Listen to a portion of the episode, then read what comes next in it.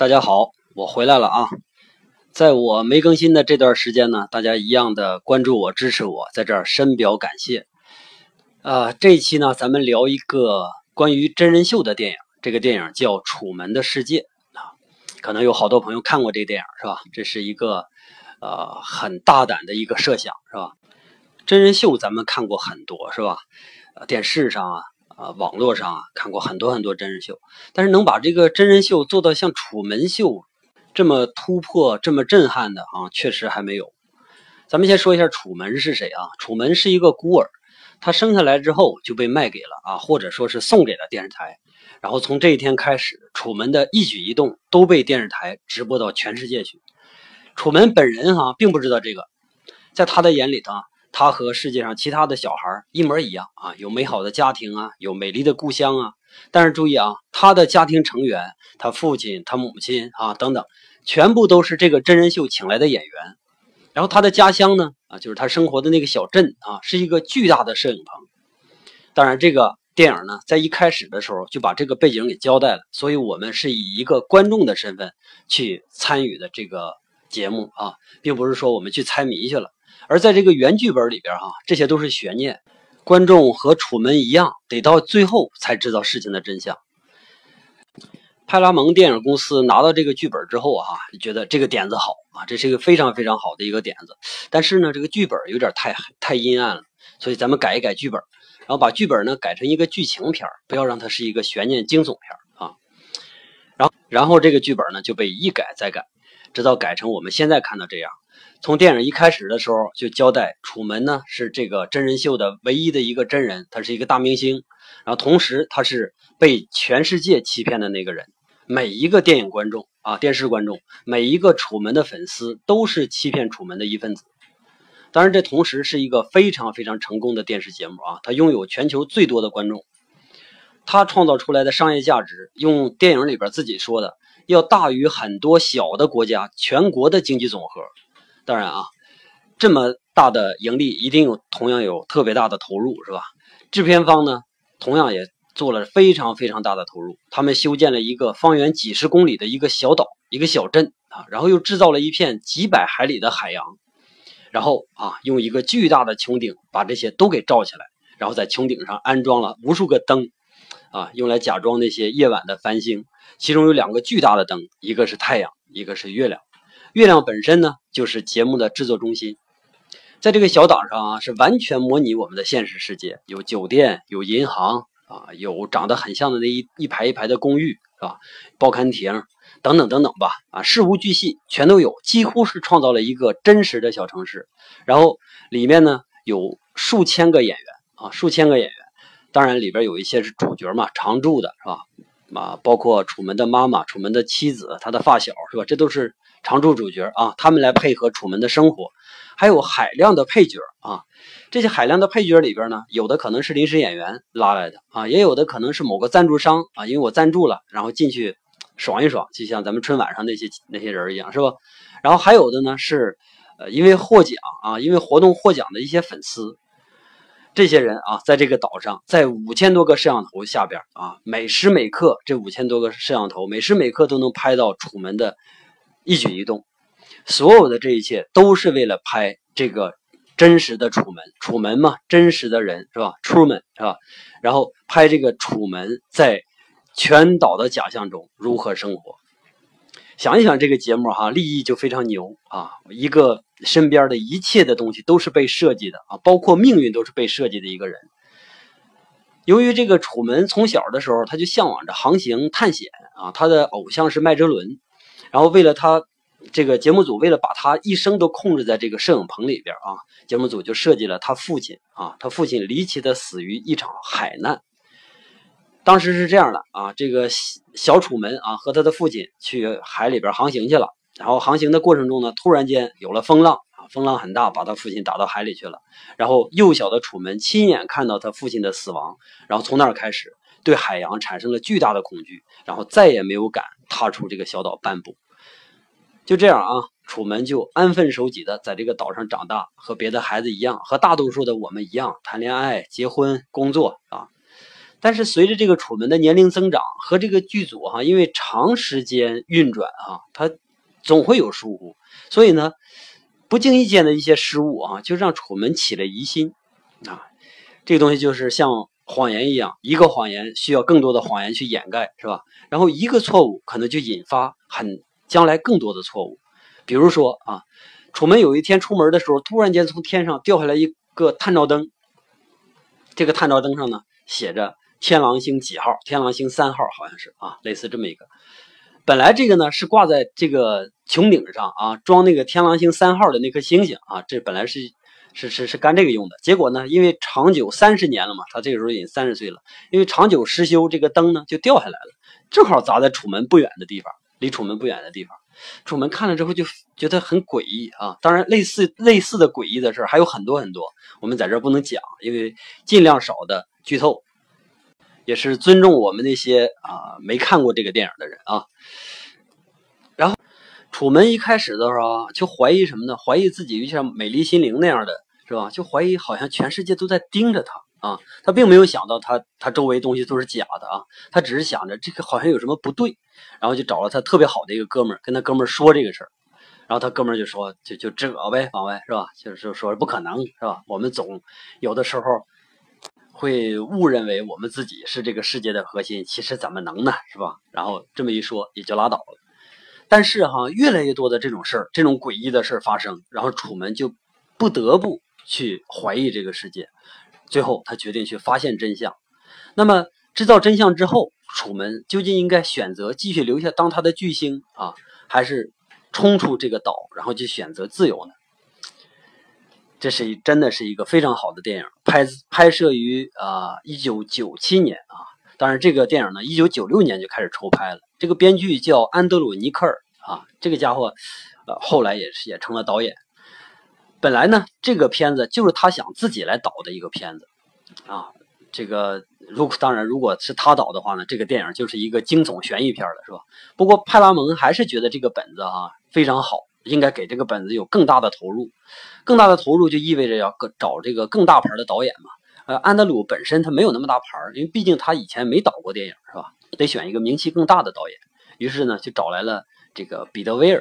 彼得威尔是谁呢？就是导导那个《死亡诗社》的那个导演。我估计很多文艺青年都看过这个电影，是吧？然后也是因为《死亡诗社》呢，这个彼得威尔就变成了一个世界级的导演啊，被公众所认可。当然，这个安德鲁没导成，也没较劲啊，还是配合这个制片方，然后一一遍一遍的去修改剧本。这个还有其他的一个原因，就是当时呢还有另外一个片子啊，可以让这个安德鲁来指导，就是《千钧一发》，也就是安德鲁的成名作，呃，也是一个科幻片啊，也是一个点子非常好的、非常有意思的一个电影啊。然后在彼得威尔确定指导这个电影之后呢，彼得威尔就认为主角楚门这个人就一定要。让金凯瑞来演。咱们都知道，在那个时候之前，金凯瑞一直是那种非常夸张的啊，表演风格一直是非非常夸张的。大家都是觉得金凯瑞演了一些非常蠢的一些电影，是吧？啊，但是这个彼得威尔就认就认定，就这个电影《楚门》必须让金凯瑞来演，只有他才能演好，甚至都没有找其他的演员来试镜啊，都没有找过。然后这个金凯瑞呢，就答应下来了。答应下来之后，但是因为那时候金凯瑞正忙于拍《大话王》那个电影啊，然后这个电影呢就被耽搁了整整一年才开拍。所以你看，安德鲁拍的那个《千钧一发》要比《楚门的世界》早早上映整整一年的时间啊。咱们现在看一下啊，彼得威尔和安德鲁这两个人，他们拍电影，呃，拍出来之后那个电影的区别啊。从这么从他拍出来这些电影来，我们看啊，彼得呢，啊。更文艺一些啊，更优雅一些。他愿意用电影呢去减少观众的压力，然后同时给观众带来愉悦感。然后这个安德鲁呢，他就更猎奇，然后同时他更阴暗，是吧？他愿意给观众带来那种真实的疼痛感。你看，后来安德鲁又拍了呃一部非常类似的片子，叫《西蒙尼》啊，大家好奇的话可以去看一看。你看，楚门是什么呢？楚门是全世界在同时欺骗一个人，然后西蒙尼呢，正好就反过来了，是一个人如何欺骗全世界。当然，这个呃西蒙尼的口碑呢，跟楚门的这个口碑确实还差差了不少啊。从这点上看来呢，这个我们的观众啊，在同样的讲述中啊，更喜欢简单轻松一点的，是吧？前两天呢，我看了一个韩国电影叫《哭声》。啊这个电影呢，在韩国，在国内现在都非常非常火爆啊，在豆瓣上大家去查也非常火爆，大家可以在网上找到可以看啊。然后咱们下一期呢，我决定就讲《哭声》这个电影。这部电影就有特别多的特别多的争议哈，我认为它就是呃非常阴暗啊，非常阴暗。当然它有很很多好处是吧？豆瓣上呢有好多人把这个电影捧上天了啊，几乎是各种各样的解读，然后就是这是一个神作。我呢，保留我的态度吧。希望大家看完之后，咱们下一期一起聊。然后，《哭声》这个电影到底是虎头蛇尾，还是一部神作啊？说到这儿啊，咱们继续说咱们的《楚门》。我在九十年代、九十年代末的时候，大概九九年或者两千年左右吧啊，反正看的《楚门》《楚门的世界》啊，当时看完之后，哎呀，感觉巨震撼，是吧？但是为了呃说这期节目哈，我又看了一遍，我又看了一遍，然后。我发现现在看这个电影的时候，感觉是不一样的啊。嗯，我们每一个人在看第一遍的时候啊，对这个电影都会感觉到惊讶啊，因为这是一个很新鲜的电影，是吧？这个电影告诉我们，首先它就告诉我们这里边全是假象，然后假象呢再真实也有露馅的时候，所以我们在看的时候呢就会发笑，哎呦真他妈假，是吧？哎，你看还插广告，真无耻，是吧？等等等等。然后这是一开始看的时候，当我们看到中途的时候呢，就会感觉到特别沉重，然后充满怀疑。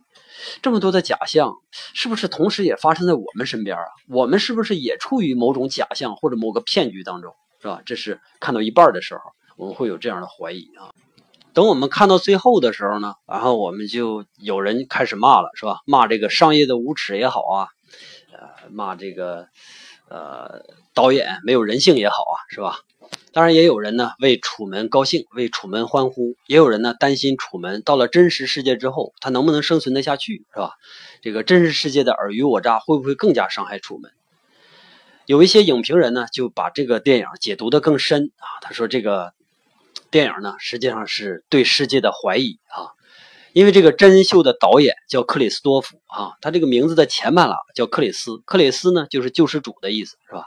说这个。基督是不是在导演我们啊？就是主啊，上帝是不是在导演我们每个人的命运？然后呢，把我们像玩具一样啊，放在这个世界上，然后供别人观赏，供谁观赏我们就不知道了。我们完全没有办法把握我们自己是不是这样。在那个时候啊，我也是类似的看法。然后最近看的时候，我多的这层理解跟现在这个时代是息息相关的。假想一下啊，我们是楚门啊，一觉醒来一个。长得特别漂亮的妻子给你煮好了早饭，但是他呢，其实是一个演员啊，他的工作是你的妻子而已，是吧？他在做你的妻子的同时，顺便推广一下他的淘宝店啊。你看，妻子的这个楚门的妻子哈，在这个节目里边是主要的广告代言人。从开头的时候他就提到了，说我和楚门这个虚假的家庭里边呢，实际上是中产阶级家庭的模范啊，是一个典型。那么。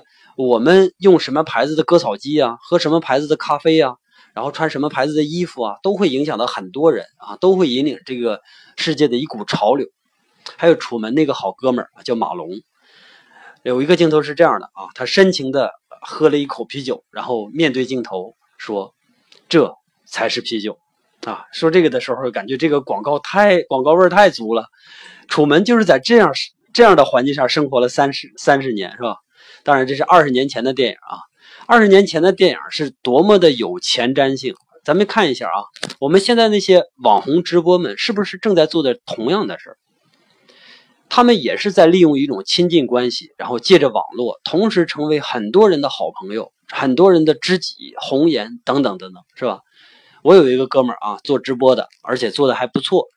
然后我问过他的直播经历，他说我除了表演以外，直播的大多数时间呢。都是和这个粉丝去互动，而这种互动呢，实际上就在产生一种假象，也就是说，他和某某些粉丝之间这种关系呢，是看起来非常熟悉，甚至非同寻常的那种关系啊。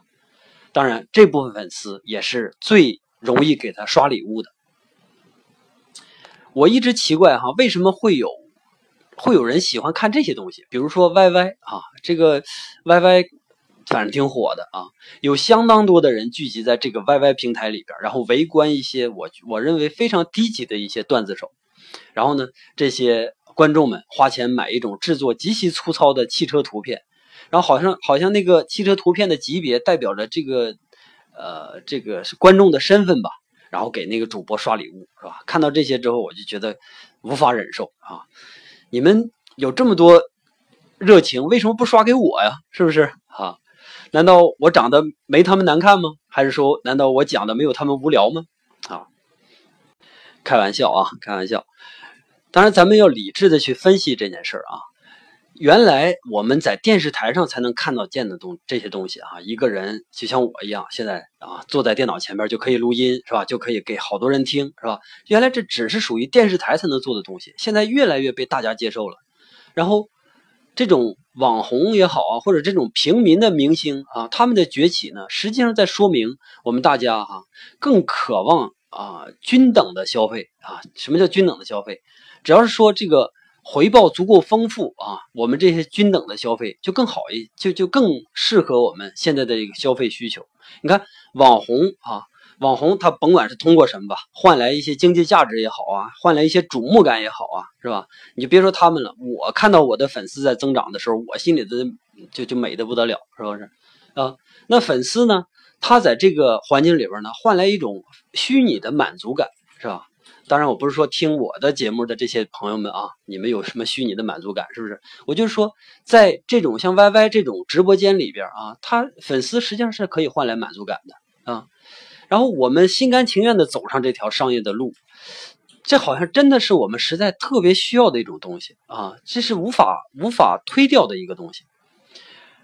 因为电脑啊，因为网络，然后我们利用这个屏幕，然后把世界呢就分割成了两部分。这两部分之间啊，一部分在屏幕里，一部分在屏幕外。这两部分之间相互之间，它维持着一种空虚，但是非常真实的一种联系，既空虚又真实。当然，有很多人啊，看 YY 的时候不花钱，他们不刷礼物，是吧？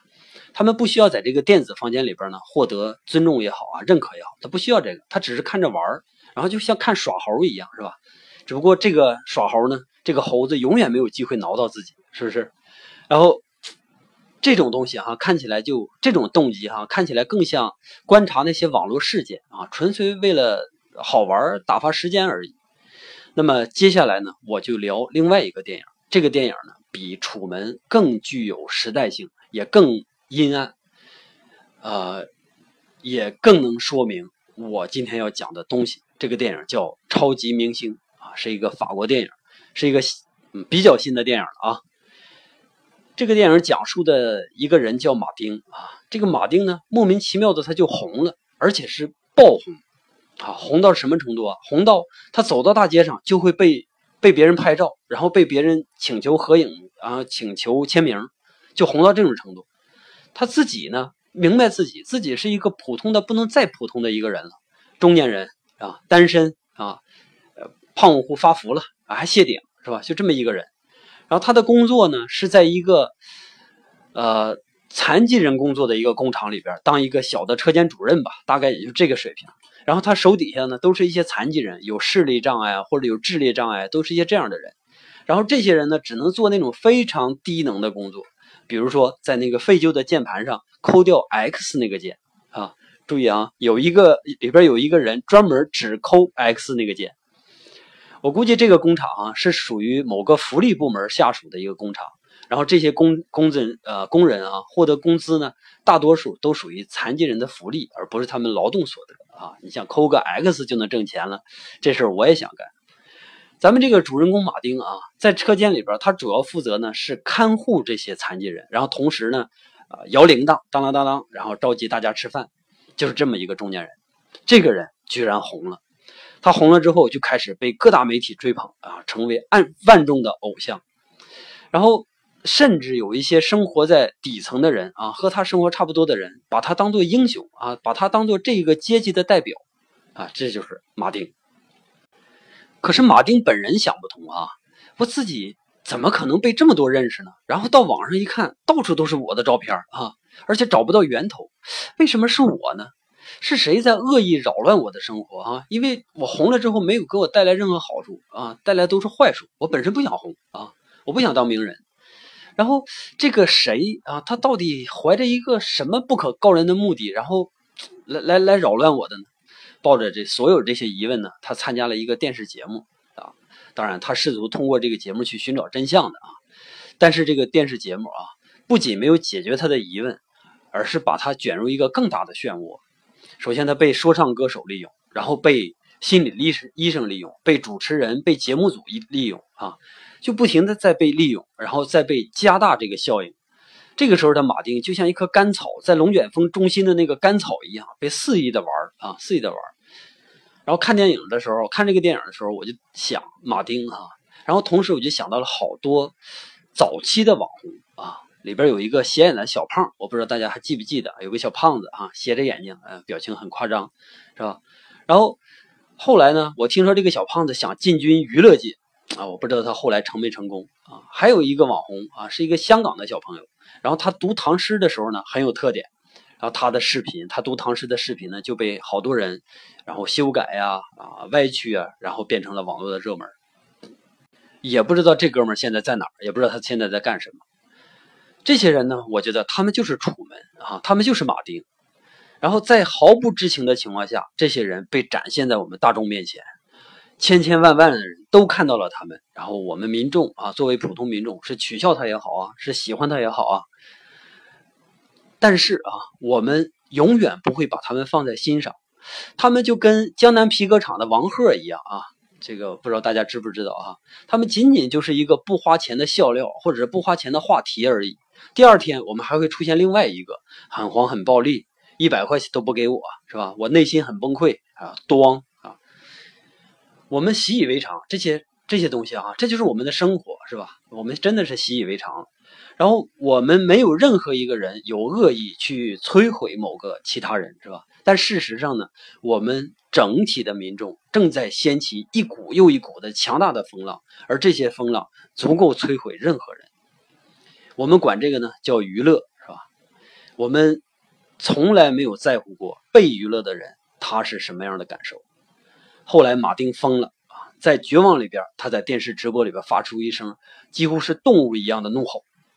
没有人愿意知道他这个怒吼到底是为什么啊！大家只是看到了他怒吼。相反呢，全世界的观众都去把这个模仿这声怒吼变成了一个游戏，然后争自己拿手机自拍，然后发到网上去。这个时候啊，它就变成了一个闹剧啊！这个闹剧谁能阻止呢？我们现在想啊，如果聪明一点的话，现在就什么都不要做，是吧？一段时间之后啊，肯定马丁现象自然而然就会消失，因为会有另外一个热点出来。可是商业不允许马丁消失，商业看中了马丁的价值，然后要炒作它，从中获利，然后绝对不给马丁任何喘息的机会。最后，马丁被商业搞坏了，玩坏了，是吧？在大众眼里，他变成了一块垃圾，从一个明星英雄到一个一文不值的垃圾，短短几天的时间。其实，马丁每一刻都做了他自己认为最好的选择，但是在大众的面前，他。无能为力。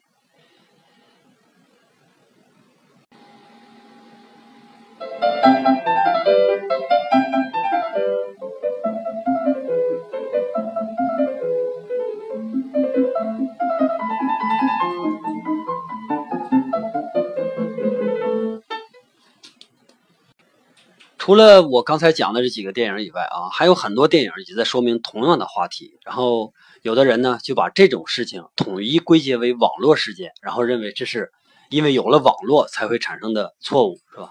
我认为当然不是啊，网络是加快这个事件的传播速度，然后加大它的传播面积，是吧？同时呢，隔绝了参与者和旁观者他这个角色设定，呃，他这种隔绝哈，让我们心安理得的作为一个普通的观众去消费这件事儿，然后呢，网络又用。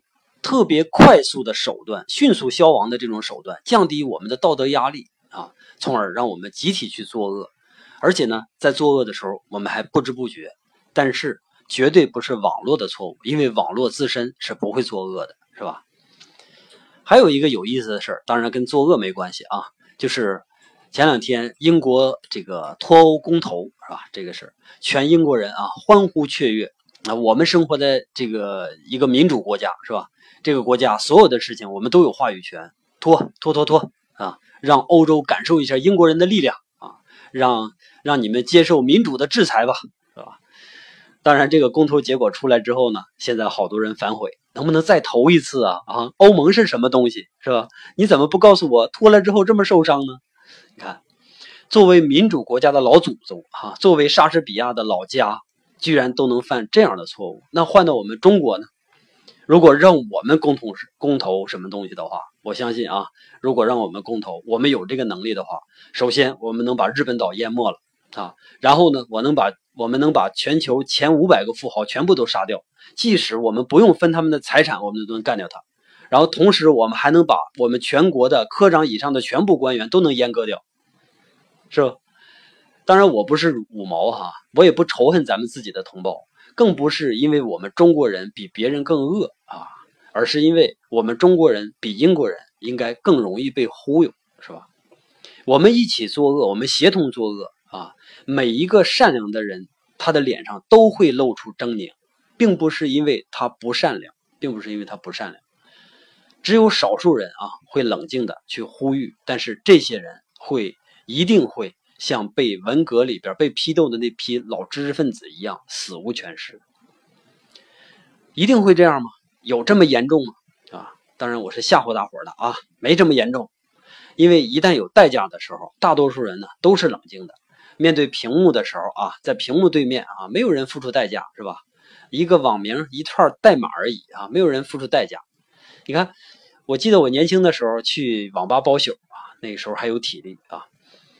然后那个时候呢，特别流行聊天室，流行喊麦啊。我玩秀，我我们玩游戏的时候啊，后边就有一个声音在我身后没完没了的骂街啊，骂的花样百出啊，骂的可有意思了啊，非常的具有东北特色。